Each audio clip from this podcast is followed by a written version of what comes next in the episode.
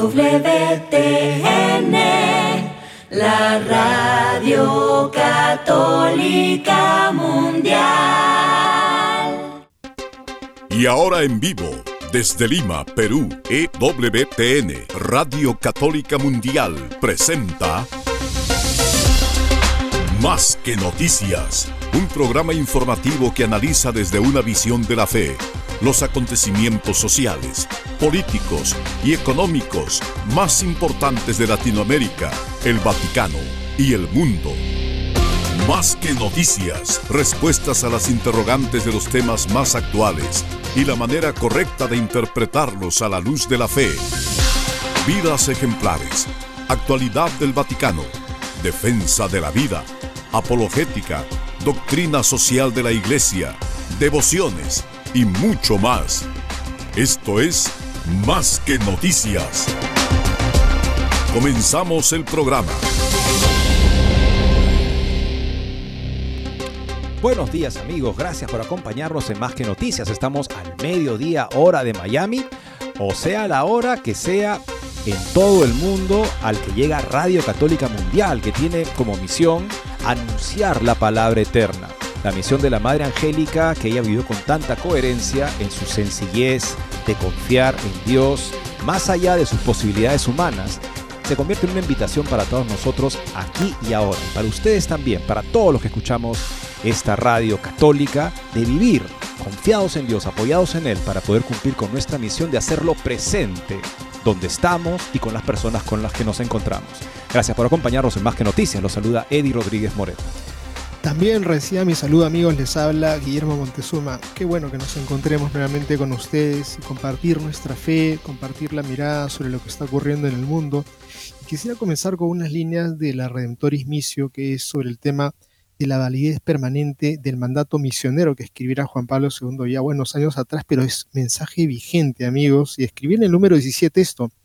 Hoy se habla mucho del reino, pero no siempre en sintonía con el sentir de la iglesia en esta perspectiva el reino tiende a convertirse en una realidad plenamente humana y secularizada en la que solo cuentan los programas y luchas por la liberación socioeconómica, política, también cultural, pero con unos horizontes cerrados a lo trascendente, aún no negando que también a ese nivel hay valores para promover, sin, sin embargo, tal concepción se reduce a los confines de un reino del hombre, amputando en sus dimensiones auténticas y profundas y se traduce fácilmente en una de las ideologías que miran a un progreso meramente terreno. El reino de Dios, en cambio, no es de este mundo, no es de aquí. Eso escribía San Juan Pablo II y miramos pues en perspectiva lo que ocurre en los afanes de las naciones, de las superpotencias, que quieren construir un reino para hacerse todopoderosos y para vivir en la eternidad, cuando sabemos que la vida no llega, pues si no pasa de los 80 o si pasa para los más fuertes, pero eso de estar buscando tener reinos eternos en el mundo es una vanidad absoluta. Y queremos comenzar con alguien que sí le interesa pues expandirse y crecer. Y acá nosotros estamos sorprendidos porque somos parte también de una otra manera de la noticia. China comienza a expandirse hacia los océanos a partir de Sri Lanka, comienza una serie de expansión en el mar, está construyendo una cadena de puertos y bases navales la siguiente etapa de este programa es el establecimiento de una base naval en Hambantota, Sri Lanka. Proyectos similares también en el África, incluida la costa atlántica. Y tenemos que mencionar también aquí en el Perú, a 75 kilómetros de esta ciudad donde estamos nosotros comunicándoles, pues también hay un proyecto en marcha de 3 mil millones de dólares, donde van a haber cerca de un millón de lugares para poder este, eh, tenerlos este, e, e, estos, estos aparatos donde se conservan las cosas. En fin, vamos a darle una noticia de una China que le interesa mucho el mar y que está poniendo los pies en el mundo. China está haciendo suya lo que se llama esta estrategia euroasiática que se manejaba en Rusia antes de la revolución bolchevique entre intelectuales rusos, que planteaban que Europa no tenía interés en Rusia, iba a ser siempre relegada por Europa. Así es que Rusia tenía que hacerse la nación que tenía que ser, tener, cobrar su importancia en el mundo, asegurando un eje de predominio euroasiático, o sea, de Rusia hacia Asia y a través de ello también una proyección hacia Latinoamérica sobre todo. Bueno, es lo que está haciendo China con Rusia, aparentemente, según algunos analíticos, y también han querido sumar a Corea del Norte. Recientemente se ha realizado una alianza entre Rusia y la dictadura comunista más arcaica del mundo, posiblemente, para consolidar este nuevo bloque asiático. Tenemos esta nota también que nos da la nueva brújula cotidiana. Amigos, y vamos a nuevamente a tocar la temática argentina, porque de una u otra manera es como una especie de modelo de lo que ha pasado en el mundo con los nuevos obispos o los pastores que están manejando a la iglesia. Pues el nuevo arzobispo de La Plata dice que la iglesia se va ayornando. En varias entrevistas realizadas hace tiempo, el nuevo arzobispo de La Plata, Monseñor Mestre, elogió la comunión a los divorciados con total y absoluta libertad Resaltó que el aborto era un tema delicado y complejo y explicó que había nombrado para cargos pastorales a personas que vivían en matrimonios del mismo sexo y que había confirmado a personas en situación de travestismos. Vamos a comentarles esta noticia, vamos a darle esta noticia para que ustedes saquen sus conclusiones, quienes gobiernan hoy la iglesia y esto es para muestra un botón, una desgracia. Y también les hablaremos, amigos, para cerrar este bloque sobre China, en las draconianas nuevas medidas para los lugares de culto que entran en vigor el primero de septiembre y en el cual se plantea que todo lugar de culto, legal en China, es, es decir, también la Iglesia Católica, que ahora al parecer es solamente la iglesia controlada por el gobierno, después del acuerdo con la Santa Sede, debe transmitir activamente la doctrina comunista o desaparecer. Esas son las nuevas condiciones del juego que controla absolutamente el gobierno comunista chino. Si eso no es un cisma, amigos, entonces se hace muy difícil decir qué podría ser un cisma. Si lo que pasa en Alemania no es un cisma, entonces ¿qué es un cisma? Cuando hay iglesias que hacen lo que les parece al margen de la obediencia con Roma, como en Alemania doctrinalmente, o en China por el control directo del Estado sobre toda organización y sobre toda reunión religiosa, también de la Iglesia Católica, reconocida y legal y reconciliada con la Santa Sede. Entonces uno se pregunta, ¿qué puede ser un cisma en adelante? Y esta falta de claridad no es que sea simplemente un tipo de manía que tenemos algunos por querer que las cosas sean claras, es que las personas necesitan certezas claras, necesitan saber qué creen, necesitan saber dónde está la verdad y dónde están los que se alían con el error para poder tomar decisiones sobre su salvación eterna, ¿correcto? El Señor nos salva a través del amor de la verdad, dice el apóstol San Pablo.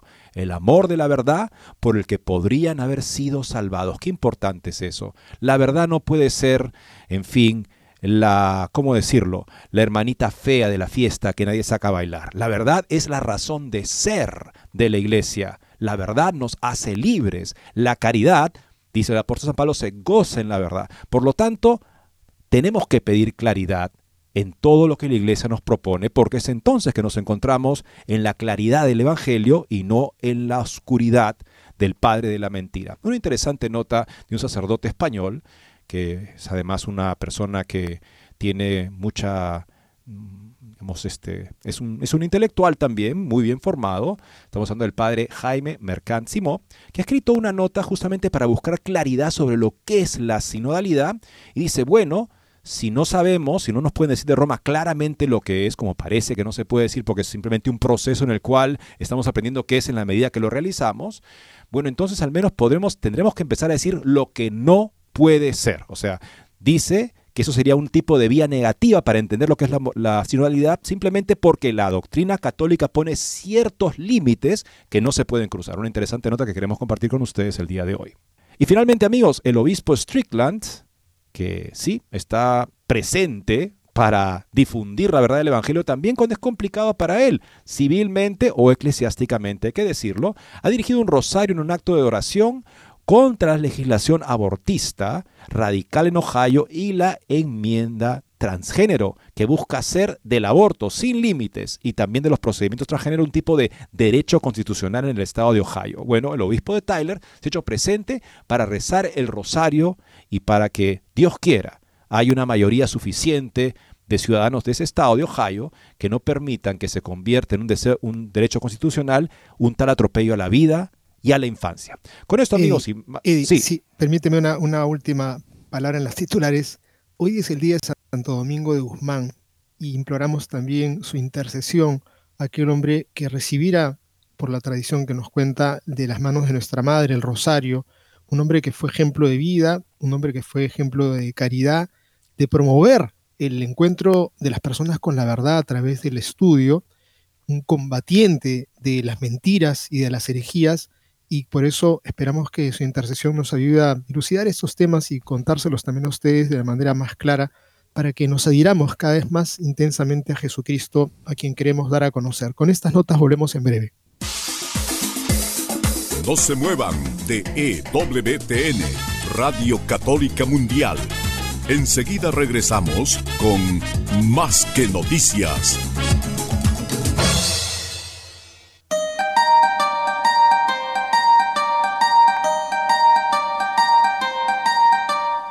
No olvides seguirnos en Facebook como Más que Noticias EWTN.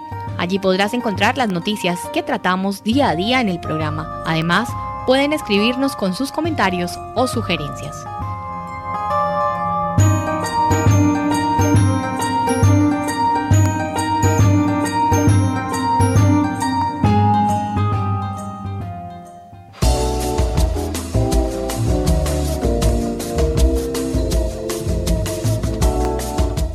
Si quieres estar informado de todas las noticias del acontecer de la iglesia y seguir el día a día del Papa Francisco, entra ya a la página web de Así Prensa y podrás estar enterado de todo lo que sucede en la iglesia.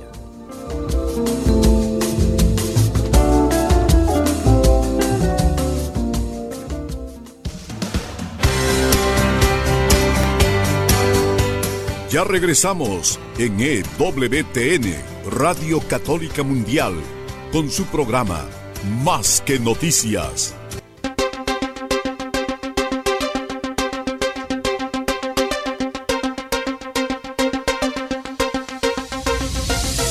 Y estamos listos para comenzar el comentario de noticias amigos, como muy bien decía Guillermo, la fiesta de Santo Domingo de Guzmán.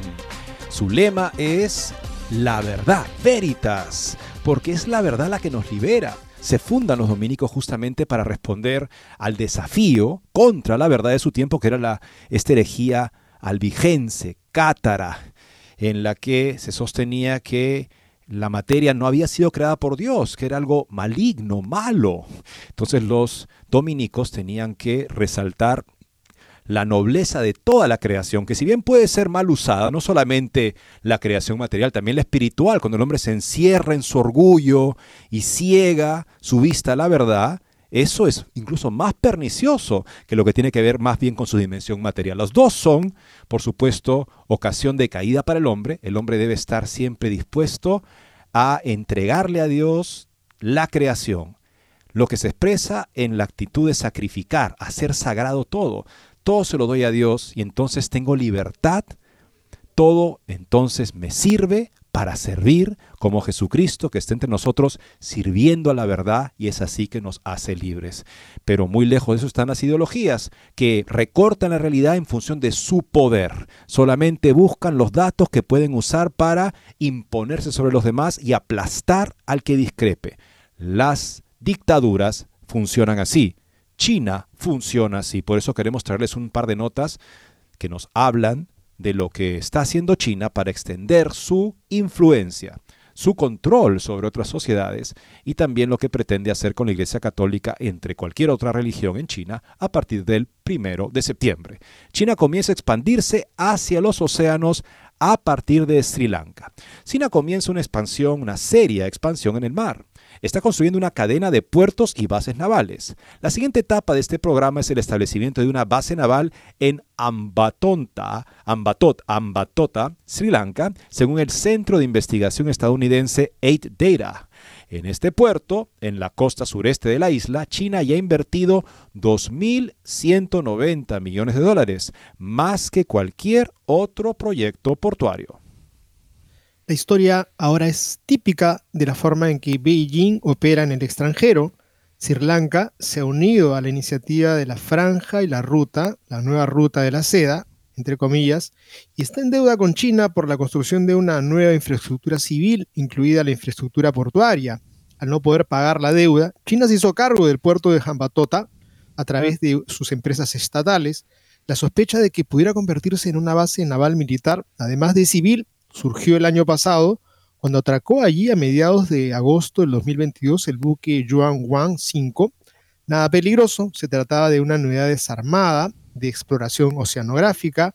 Una segunda sospecha surgió en primavera cuando comenzaron las conversaciones sobre la construcción de una base de radar china en Donderdrey a, mediado, a medio camino entre la capital Colombo y Jambatota, India se había mostrado particularmente preocupada por este último proyecto, considerando que está en posición de monitorear su tráfico aéreo y naval. El Centro de Investigación 8 Data estima que la inversión china en el puerto de Sri Lanka es demasiado grande para ser solo una operación comercial. Esto, junto con su posición estratégica, la popularidad de China entre las élites y la población locales y el alineamiento de Sri Lanka con China en la votación, en la ONU hacen de Ambantota el primer candidato por una futura base.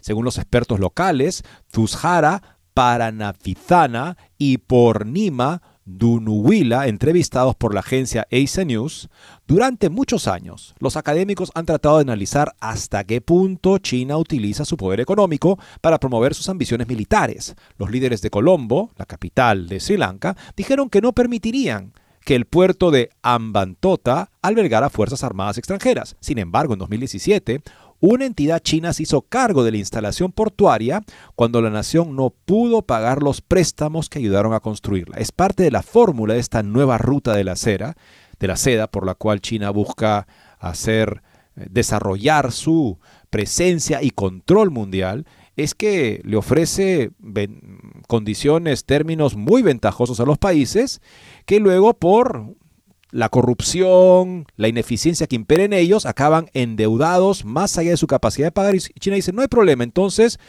yo asumo esta pérdida, pero tú me das a mí una licencia, una, un acuerdo para usarla, esta base o esta infraestructura por 50 o 100 años en adelante. No es tanto que busquen el bienestar de esos países como su presencia y control más allá de las costas del gigante asiático. Hasta ahora la única base china en el extranjero estaba en Djibouti, en el cuerno del África.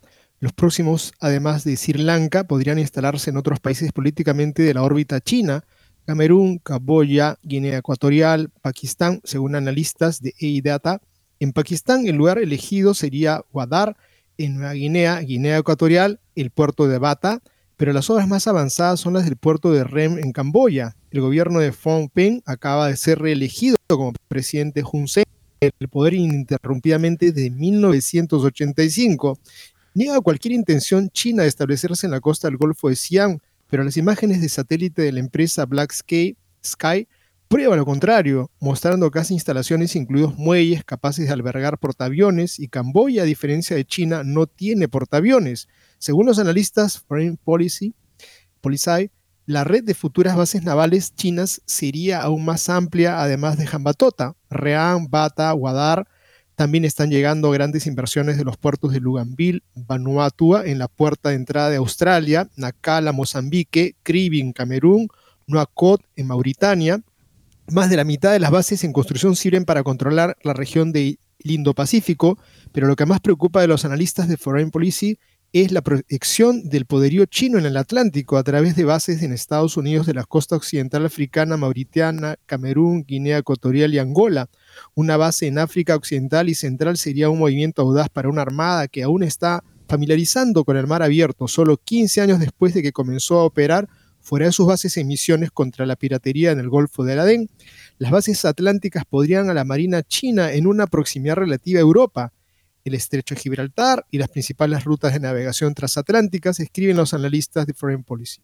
El programa de construcción de puertos y bases navales de China es masivo. De 2000 a 2021 ayudó a construir y modernizar 78 puertos en 46 países. La protagonista de estas empresas es China Communications Construction Company, CCCC, actualmente sancionada por el Departamento de Comercio de Estados Unidos por su papel en la construcción de islas artificiales fuertemente militarizadas en aguas disputadas con Filipinas y Vietnam del mar de China Meridional. China tiene una doctrina, o sea, una posición política que dice que todo el mar del sur de China le pertenece.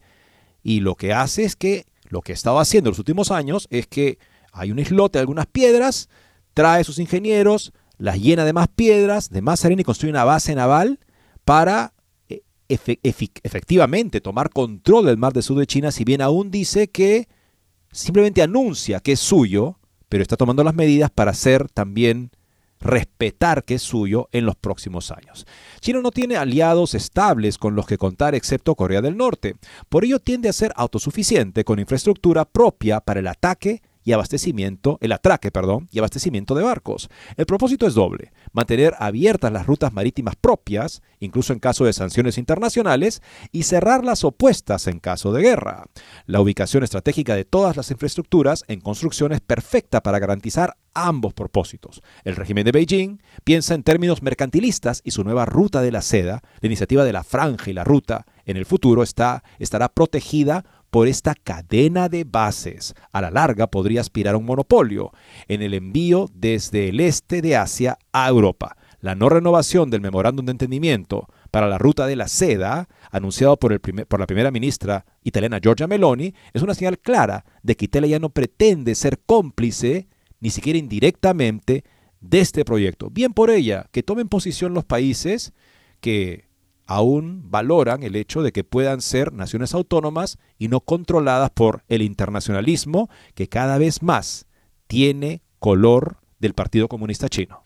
Y, hay algo que no es Shanghai, sino que es Chiangkai. Estamos hablando de 75 kilómetros de nuestra ciudad, en donde también ya hay un proyecto impresionante que ya está en marcha, que tiene una inversión total de 3 mil millones de dólares y esto obviamente ha sido, pues, eh, se han deslumbrado los políticos para decirles, sí, por supuesto, venga el comercio, venga militares también, venga militares, no pasa nada, va a ser un asunto, un lugar protegido. Sinceramente ha causado un escándalo aquí en nuestra nación, como también eh, que ellos no solamente están buscando el comercio, también están buscando el poderío militar y también están buscando la presencia cultural, pasean a los políticos y a los potenciales políticos a los muchachos que están interesados en tener una aproximación en su vida futura como líderes políticos por todos los lugares más bellos de China y les venden que esto es la última maravilla, es el reino del mundo aquí en la Tierra. Y por otro lado, amigos, Rusia no es ajena a esta nueva alianza. Es más, la doctrina o la política de Euroasia como una alternativa a Europa Occidental y Estados Unidos ha estado en gestación más de 100 años y parece ser el momento en el que hace su debut con alianzas estratégicas. Decía el anterior artículo que China tiene como su único aliado Corea, a Corea del Norte. Bueno, Rusia también está en una alianza ahora estratégica que se ha cristalizado a partir de la incursión militar de Rusia en Ucrania. La visita del ministro de Defensa ruso, Sergei Shoigu, a Corea del Norte tiene más valor político que militar. No se trata tanto del suministro de municiones y armas como de la consolidación de un nuevo bloque en Asia con Rusia, China y Corea del Norte. Otra nota de la nueva brújula cotidiana. Para Estados Unidos, la visita del ministro de Defensa ruso Sergei Shoigu a Corea del Norte tuvo como objetivo obtener suministros de armas para la guerra en Ucrania. Rusia está desesperada por apoyo, por armas donde sea que pueda encontrarlas, para continuar con su agresión contra Ucrania, dijo el secretario de Estado Anthony Blinken, recordando que Irán también ha suministrado muchos drones a Rusia. La visita de tres días del ministro ruso en realidad tuvo una dimensión mucho mayor y quizá más político-estratégica que militar en sentido estricto, aunque Shoigu asistió al musculoso desfile del Día de la Victoria, el 70 aniversario del armisticio que marcó el final de la Guerra de Corea de 1950 a 1953, y visitó una exposición que presentaba lo mejor de la producción de armas y municiones de Corea del Norte. Además, el valor político de la visita de Shoigu está bien representado por el hecho de que se reunió dos veces con el líder norcoreano Kim Jong-un. El 27 de julio, según los informes de noticias de Voice of Korea, Kim y Shoigu hablaron sobre asuntos de interés mutuo en el campo de la defensa y la seguridad nacional. Abordaron pronósticos y puntos de vista sobre el entorno de seguridad regional e internacional y llegaron a un consenso de puntos de vista. Según el informe de la entrevista facilitada por la agencia estatal KCNA, Kim está convencido de que Rusia y Corea del Norte comparten la necesidad de luchar para defender su soberanía, intereses de desarrollo y lograr justicia y paz internacional frente a la arrogancia y arbitrariedad de los imperialistas, dijeron. Para sellar la importancia del encuentro hay que añadir dos detalles. Fue el primer encuentro oficial de Kim del que tenemos noticias con un invitado extranjero desde el inicio de la pandemia de COVID-19 y el jefe de Corea del Norte afirma que personalmente se reunió dos veces con un invitado que no tiene el mismo rango pero que solo ocupa el cargo de ministro de defensa aunque de una gran potencia. Shoigu se había reunido previamente con su homólogo norcoreano Kang Sung-nam y le anunció que Rusia tiene la intención de fortalecer la cooperación militar con Corea del Norte, en la segunda reunión con Kim Jong-un, Shoigu entregó un mensaje de agradecimiento del presidente Vladimir Putin para Corea del Norte, el apoyo inquebrantable de Corea al conflicto en Ucrania. Para celebrar el 70 aniversario del fin de la guerra de Corea, Kim Jong-un invitó a la delegación rusa encabezada por Shoigu y a una de China encabezada por el miembro del Politburo Lee Hong-hong. Una clara muestra de cómo el enfrentamiento con Occidente por el conflicto ucraniano está reunificando las alianzas asiáticas de Moscú con las dos grandes potencias militares continentales, China y Corea del Norte. Para Corea del Norte significa obtener más ayuda económica, energética y tecnológica también para su aparato militar de Rusia, lo que de esta forma irrita a Corea del Sur, que ha accedido a producir munición de artillería por encargo de Estados Unidos, pero con destino a Ucrania. Kim y Shoigu expresaron el deseo de un mayor desarrollo de la cooperación estratégica y táctica entre los dos países en el campo de la defensa y la seguridad, informó la agencia oficial KCNA. Cuesta creer que Rusia necesite armas de Corea del Norte, a pesar de que el ejército de Pyongyang tiene miles de tanques y artillería. En todo caso, son los rusos quienes pueden aportar soluciones tecnologías para modernizar el armamento norcoreano y mejorar su rendimiento en los campos de la aeronáutica, la electrónica, las armas de precisión, la defensa aérea, la guerra naval, los vehículos terrestres y los misiles balísticos y de crucero. Durante el gran desfile y la visita de Shoigu, Sergei Shoigu, Corea del Norte mostró sus últimos misiles balísticos intercontinentales, los ICBM Hwasong 17 y Hwasong 18, y drones de reconocimiento y ataque que parecían copias de los RQ-4 Global Hawk y MQ-9 Reaper de los Estados Unidos. Las acusaciones occidentales contra el régimen norcoreano de suministrar armas a Rusia han sido rechazadas varias veces por Pyongyang y Moscú. Además, está claro que si Occidente apoya a Ucrania con suministro de armas, es inevitable que incluso los amigos de Rusia se movilicen. Más que armas, Rusia pudo haber obtenido proyectiles de artillería de calibre 152 mm de Pyongyang para hacer frente al alto consumo impuesto por esta guerra y en espera de la industria rusa retomara retomará la producción de masa. Además, el ejército de Corea del Norte es uno de los pocos que aún se estructura en grandes masas de hombres, vehículos y artillería para lograr una guerra total contra Corea del Sur y por lo tanto tiene grandes reservas de municiones sujetas a caducidad varios años después de su producción. O sea, vemos acá un, un, claro, un claro interés de afirmar soberanía de un nuevo eje de poder en el mundo, pero pensemos que lamentablemente si bien Rusia el gobierno ruso es amigo de la Iglesia Ortodoxa rusa al interior de Rusia, se hace amigo de los dictadores que más brutalmente persiguen la religión. Porque lo que quiere Vladimir Putin con su relación y su promoción de valores cristianos y pro vida es fortalecer moralmente a su país y de esa manera aprovechar la debilidad moral de Occidente, plagado, enfermo, como él lo ve correctamente, de ideologías antivida y antifamilia.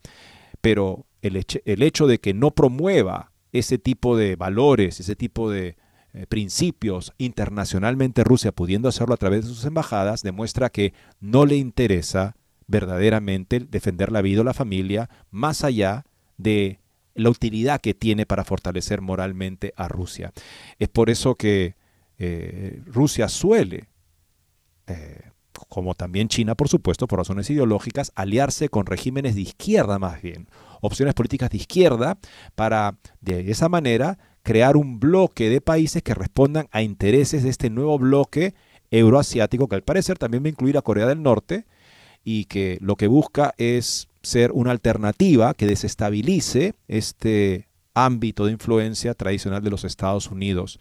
Y Estados Unidos lamentablemente está en manos de una persona, de una política que no parece tener mucha proyección en derecho internacional y que no ve el peligro que se cierne sobre nuestros países, es muy importante que en Estados Unidos, que es la única democracia verdadera de la que estamos hablando, prevalezca una política exterior que en efecto difunda y haga respetar el derecho a la vida. Y es lo que pasaba con Donald Trump. Muchos lo consideran muy controversial, pero Donald Trump fue el suscriptor, el creador de este acuerdo de, de Viena, que lo que buscaba era comprometer a los países, y comprometió casi a 40 países en la ONU, para que dijeran que el aborto no era un derecho humano y no era parte de un derecho internacional. ¿Y eso qué quiere decir? Que Estados Unidos, bajo el gobierno de Trump, sí estaba eh, promoviendo la defensa de la vida más allá de sus fronteras. Entró el señor Biden, lamentablemente para la causa por la vida, inmediatamente rescindió ese acuerdo y le quitó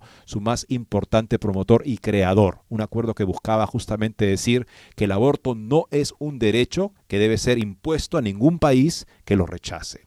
Amigos, los que podemos votar en Estados Unidos tenemos una gran responsabilidad, no solo por ese país, sino por el rol que juega esa potencia que puede por sus elecciones llegar a ser una fuerza provida en el mundo o puede convertirse en algo muy parecido a lo que lamentablemente caracteriza a los países que violan el derecho a vivir. Vamos a la segunda pausa del programa, amigos. Regresando, tenemos esta nota sobre lo que China ya ha anunciado. Tiene fecha.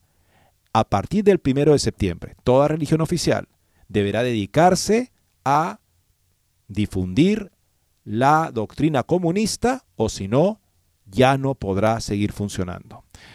Con esto y más regresamos después de una muy breve pausa. No se muevan de EWTN, Radio Católica Mundial. Enseguida regresamos con Más que Noticias.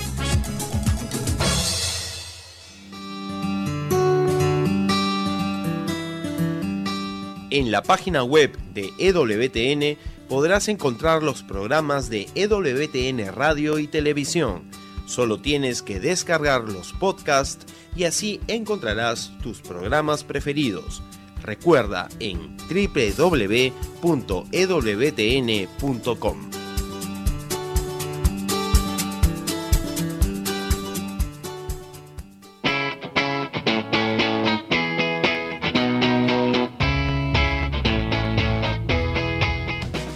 invitamos a que visites la página web de Asiprensa, www.asiprensa.com, donde encontrarás todas las noticias y actualidad de la Iglesia en el mundo. No lo olvides, www.asiprensa.com.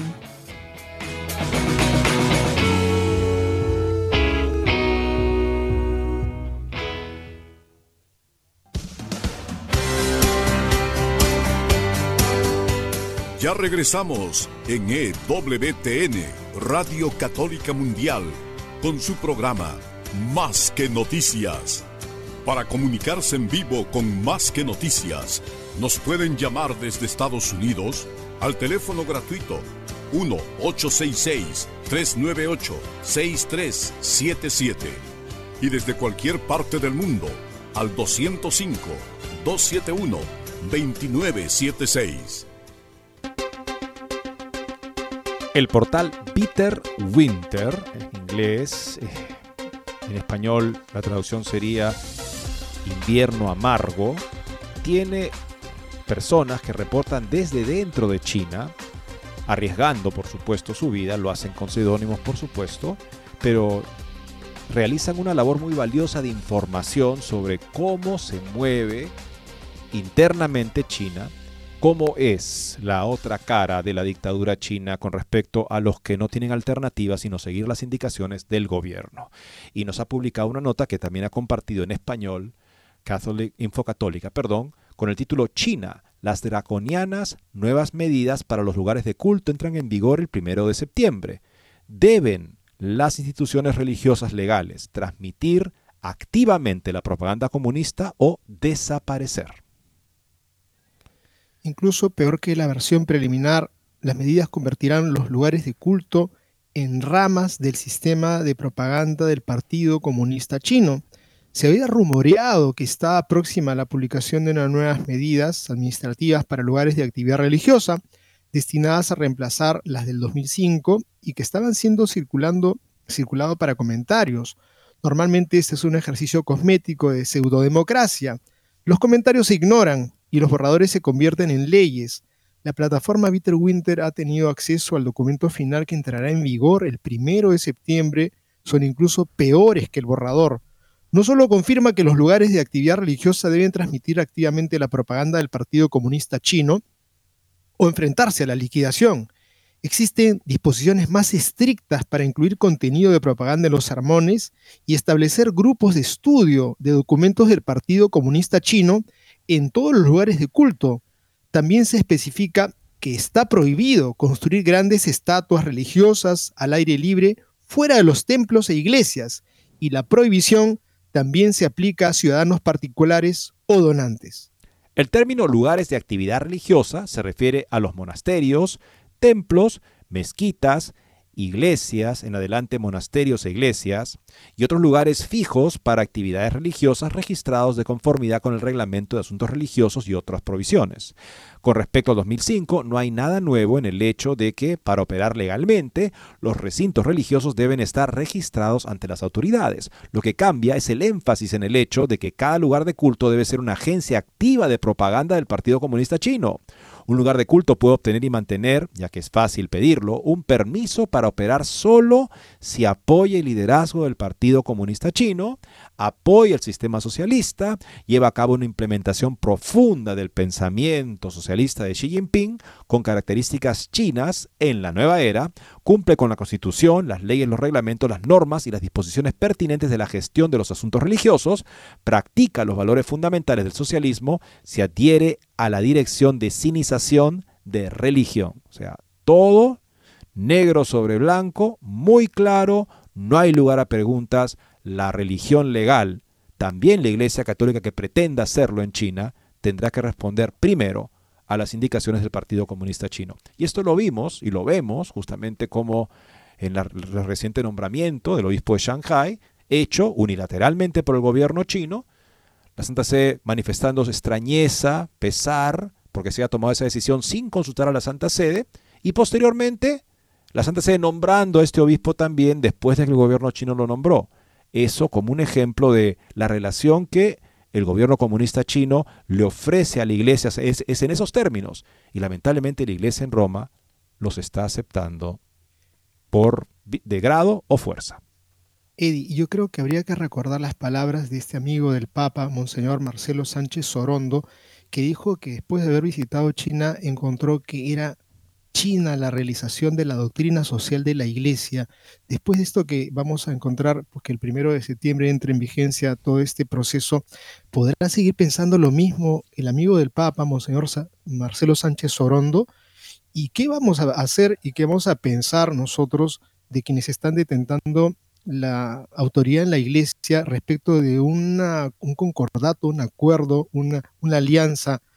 Eh, un convenio que han hecho con este Partido Comunista Chino, después de esto, creo que si se aplica, en verdad, no hay otra cosa sino tirar el papel al suelo y a un tacho. No sirvió de nada ese acuerdo, porque aquí hay absolutamente un desbalance, no hay sino una, un abuso de poder de quienes tienen el poder. ¿Y nosotros qué vamos a hacer? Eso no es la humildad cristiana. Creo que Jesucristo hubiera procedido de una manera diferente en en la diplomacia incluso.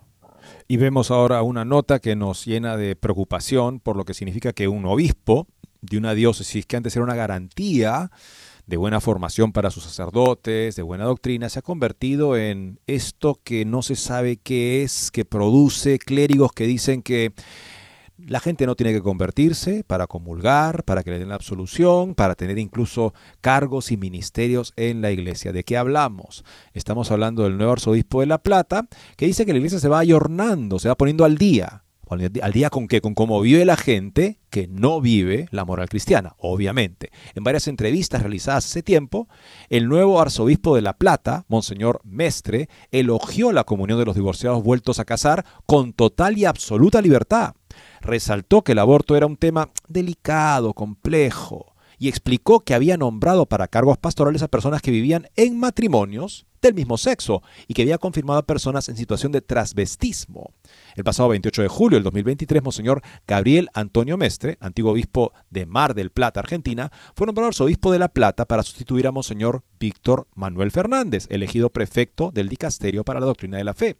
Durante su periodo como obispo de Mar del Plata, Monseñor Mestre concedió varias entrevistas en las que explicaba sus opiniones sobre temas eclesiásticos, morales y políticos de actualidad, que ahora han adquirido un renovado interés porque nos indican cómo piensa el nuevo arzobispo de La Plata en Argentina.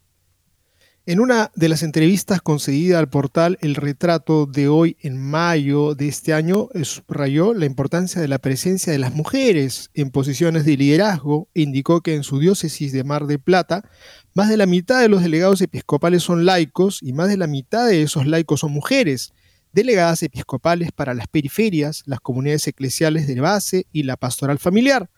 La iglesia se va ayornando, aseguró el prelado. En el mismo sentido, elogió que el Papa Francisco incluyera a las mujeres en el sínodo de los obispos con voz y voto. En ese contexto defendió la práctica nueva de dar la comunión a los divorciados. La perspectiva de Francisco que está totalmente instalada en nuestra iglesia, donde un divorciado de una nueva unión puede acercarse a confesarse y a comulgar, si quiere, con tal y absoluta libertad.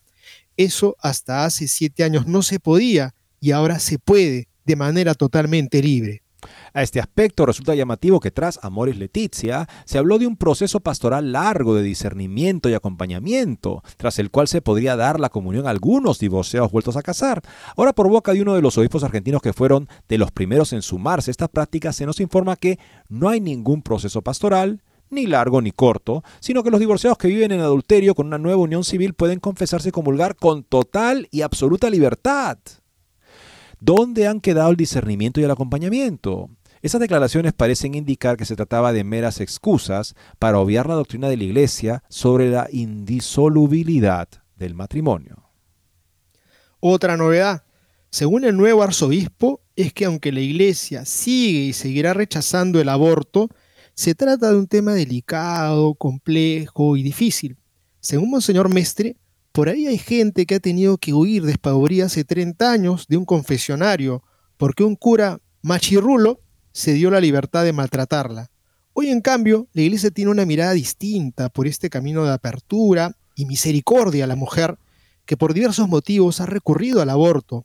El prelado no explicó en qué basaba su opinión en, de que la misericordia era algo prácticamente desconocido en la iglesia hasta el momento actual.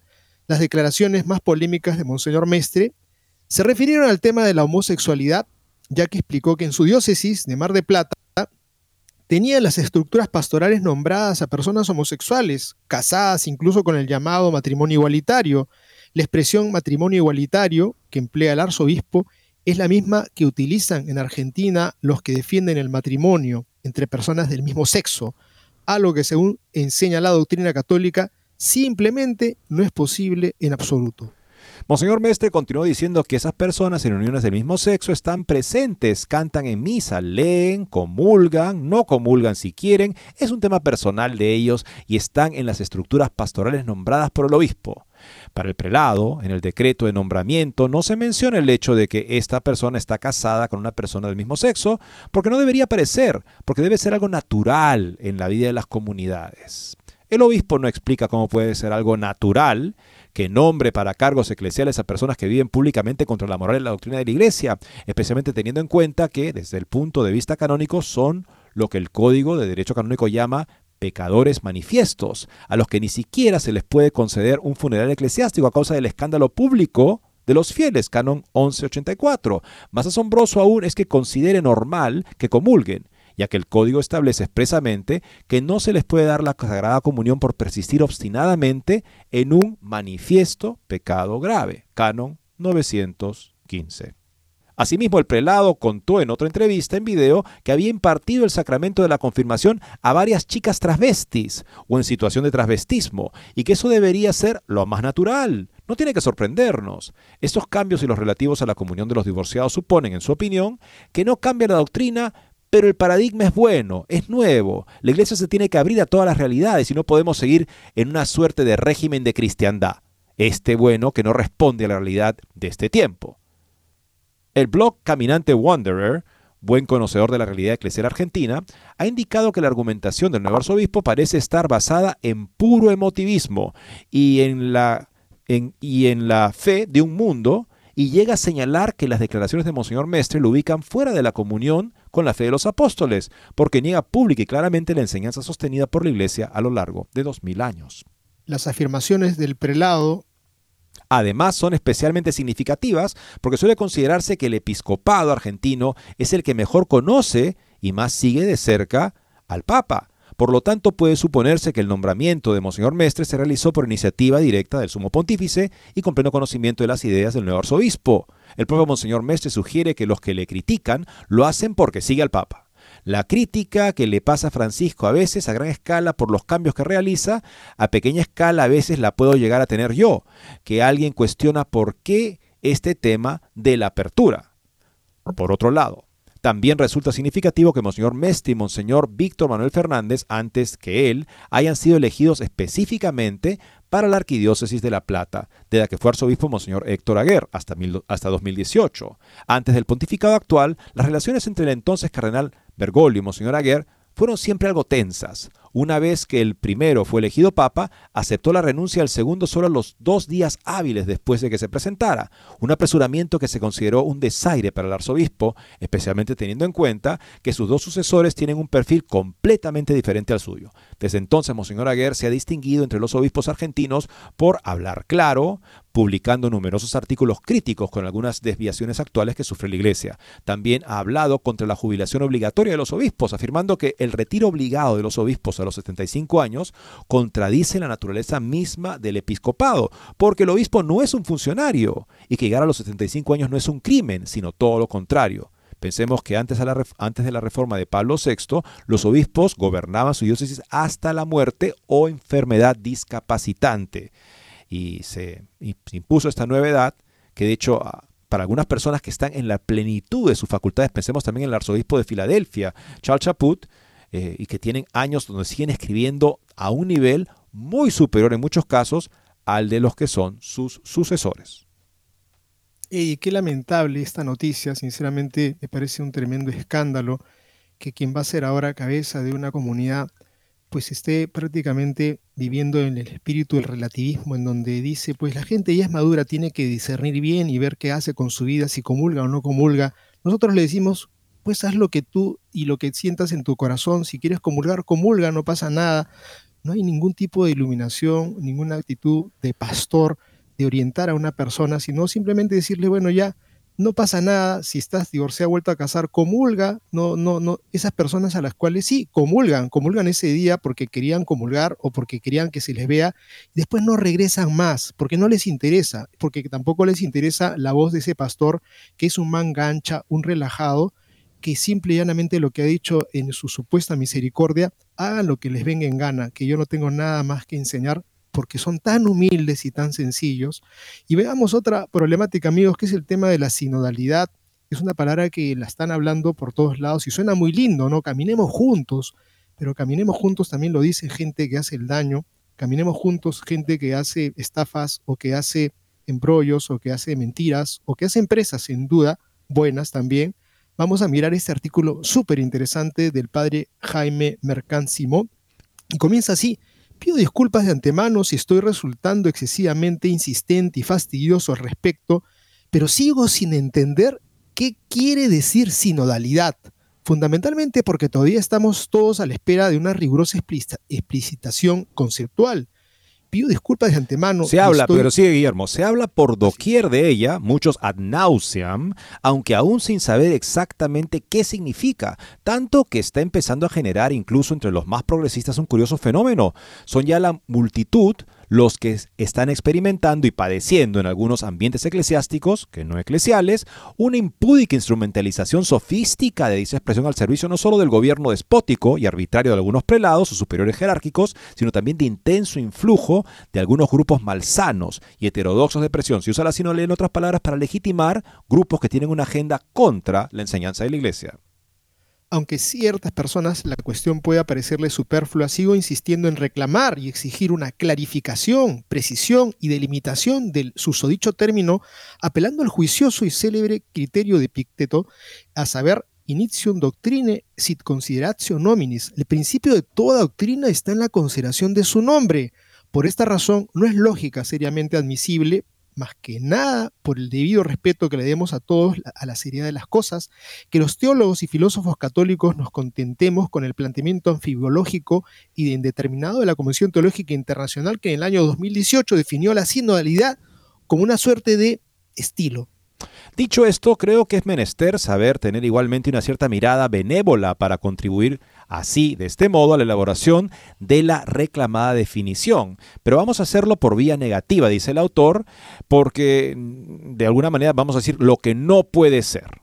Porque no sabemos qué es, pero al menos lo que no puede ser y sigue una lista de lo que no puede ser. Primero, la sinodalidad no puede ser un concepto superior al de comunión, pues esto significaría la subordinación de la dimensión vertical de la iglesia, el ministerio de la comunión con los hombres con Dios, al horizontal, al estar unidos, pero no se sabe por qué. Segundo, la sinodalidad no puede ser la razón de la disolución de la estructura jerárquica de la Iglesia. Tercero, la sinodalidad no puede ser la excusa para la democratización de la Iglesia y su reconfiguración en estructuras asamblearias, asamblearias que se estarían manejando según el voto de la mayoría. Cuarto, la sinodalidad no puede ser un pretexto para caer en la papolatría, curioso y paradójico efecto y también causa, esto es, un círculo vicioso de los fenómenos anteriores. Se dice, porque el Papa lo quiere y yo lo introduzco como me conviene, está bien que la doctrina no importe en este momento, ¿no? Por ejemplo, la sinodalidad no puede ser la justificación para el gran reemplazo del magisterio bimilenario de la Iglesia por las opiniones de la mayoría presente en el aula. Sexto, la sinodalidad no puede ser el motivo que favorezca la arbitrariedad y el despotismo en el gobierno de la Iglesia. Séptimo, la sinodalidad no puede ser causa de alteración y corrupción de la esencia de los sacramentos, ni de la degradación de su liturgia, simplemente para satisfacer la opinión de la mayoría presente en el aula. Octavo, la sinodalidad no puede ser un instrumento de deformación doctrinal y teológica del pueblo de Dios en general y de los seminaristas, clérigos y religiosos en particular. Noveno, la sinodalidad no puede ser el punto de apoyo para pretender cambiar la esencia del sacerdocio católico, específicamente representada por el ministerio, el ministro varón al servicio del sacrificio del altar, ni para abolir el celibato sacerdotal. Décimo, la sinodalidad no puede ser la excusa para fingir una transmutación de la esencia de la moral católica, favoreciendo las corrientes mundanas que promueven capciosamente, por ejemplo, un enfermizo psicologismo o que justifican las prácticas contra natura. 11. La sinodalidad no puede ser el eclipse, olvido y negación de la ley natural que nos indica cuál es el camino del bien y el mal conforme a la naturaleza del ser humano, varón y mujer, entre otras cosas. 12. La sinodalidad no puede ser el motivo para que la Iglesia salga de sí misma, abandonando así el eje esencial divino y trinitario que sobrenaturalmente la sostiene y vivifica. En fin, reitero la perentoriedad de la definición doctrinal del término sinodalidad, dado que la correcta intelección de los vocábulos es primordial para llegar a captar la esencia de las cosas. Así lo considera San Isidoro de Sevilla en el primer libro de sus etimologías, que dice así. Por otra parte, la demanda de dicha especificación debe tener a su debida cuenta el hecho de la producción del concepto, expresión de la primera de las tres operaciones del espíritu, las dos siguientes son el juicio y el razonamiento. Es imposible, por ende, la formación de juicios verdaderos y argumentar con un mínimo de coherencia lógica, esto es, sin insultar a la inteligencia, si previamente nos fijamos bien en el sentido de los conceptos, pues estos son los fundamentos de aquellos. No sin razón, Romano Amerio nos advertía que en la precisión del vocabulario estriba la salud del discurso. Esperemos, pues, que la indispensable salud del discurso doctrinal y teológico termine por producirse, redundando finalmente en la salud de las almas. Esta última indicación me parece muy valiosa. La iglesia, la sinodalidad no puede ser motivo para que la iglesia salga al encuentro de los demás, pero para hacerlo considere que tiene que salir de sí misma. O sea, tiene que salir de su doctrina, tiene que salir de su moral, de su dogmática, para poder encontrarse con los demás que están fuera. O sea, salir de sí misma y salir de su doctrina la haría un inútil ejercicio de acercarse a la gente con las manos vacías, cuando lo que la gente necesita es que la iglesia se acerque a ellos con la verdad, acogerlos en la verdad. Bien amigos, llegamos al final del programa en este día de Santo Domingo de Guzmán. Recemos el rosario todos los días de nuestra vida, en los momentos que el Señor nos inspire sin duda. Y pues pidámosle al Santo también que nuestra iglesia sea renovada en la verdad. Muchas gracias y Dios mediante, mañana nos encontramos.